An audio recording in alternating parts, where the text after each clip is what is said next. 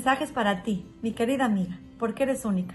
Tenemos que saber que Hashem escucha nuestras tefilot y las entiende en el idioma en la cual se lo digamos. Obviamente es el rey de reyes, Akadosh Baruj eh, quien inventó los idiomas.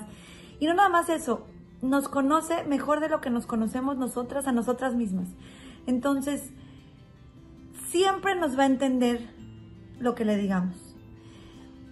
Es muy importante cuando aprendamos las velas de Shabbat, saber que los minutos de que lo aprendemos, los minutos que siguen son básicos para nuestra tefilá, como lo hemos visto en varios mensajes.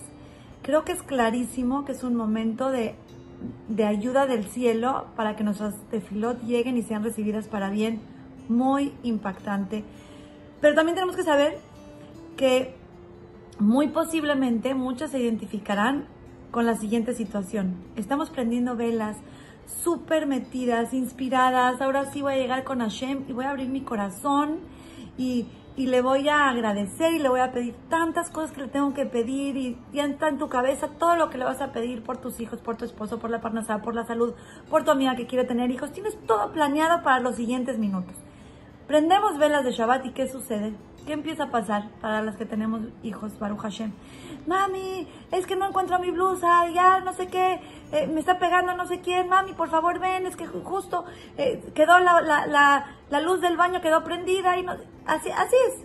Es como, como si prendimos en ese momento en vez de las velas, prendimos a nuestros hijos para que empiecen a gritar y nos empiecen a llamar.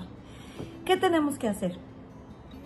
Es muy importante saber que Hashem lo que quiere de nosotros es que hagamos su voluntad. Su voluntad es atender a nuestros hijos. Su voluntad es darle tiempo a nuestros hijos. ¿Qué hacemos en ese momento? No queremos perder la oportunidad de esos minutos tan intensos.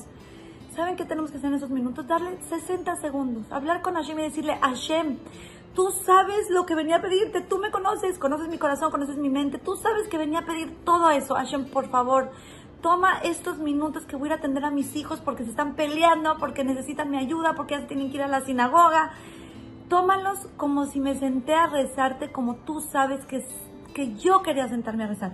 Que todos esos pensamientos y ese tefilot que tú sabes que te quería decir y ese agradecimiento lo recibas como si te lo dije. Porque ahorita mi rol de mamá es lo más importante y tengo que ir a atender a mis hijos porque eso es lo que tú me pediste. Y estoy segura que en ese momento Boreolán va a tomar nuestro tefilot como si nos hubiéramos sentado con concentración a decirlo en ese momento. Entonces, si tenemos la oportunidad de tener esos minutos y de poder pedir y de arreglar todo antes, pero si en el mero, mero momento viene, vienen nuestros hijos a correr, lo peor que podemos hacer y lo que seguro no quiero hacer es que nos enojemos. Ah, ya no puedo ni pedir. A ver, tengo, nada más necesito cinco minutos para. Espérate, ¿qué quiere Hashem? Hashem quiere que hagamos su voluntad y que lo hagamos con alegría. Si empiezan los gritos y nos necesitan nuestros hijos, no sé qué, Hashem, tú sabes, sabes lo que quiero, sabes, te amo, por favor, toma para bien todas esas tefilot que estaban en mi cabeza para decirte y en mi corazón y me voy a hacer tu voluntad y te vas a atender a los hijos. Y bueno, la verdad es que también estar con los hijos y darles atención es a lo mejor en ese momento más fuerte que una tefila, porque dentro de nuestra tefila estamos pidiendo por nuestros hijos y en el momento en el que nuestros hijos nos ven que estamos con ellos apoyándoles y darles amor, eso ayuda a su crecimiento y Besrat Hashem a que estén más apegados a Hashem y eso es parte de nuestra tefila. Que nuestras tefilot siempre lleguen para bien y sean recibidas para bien. Las quiero mucho y les mando un beso.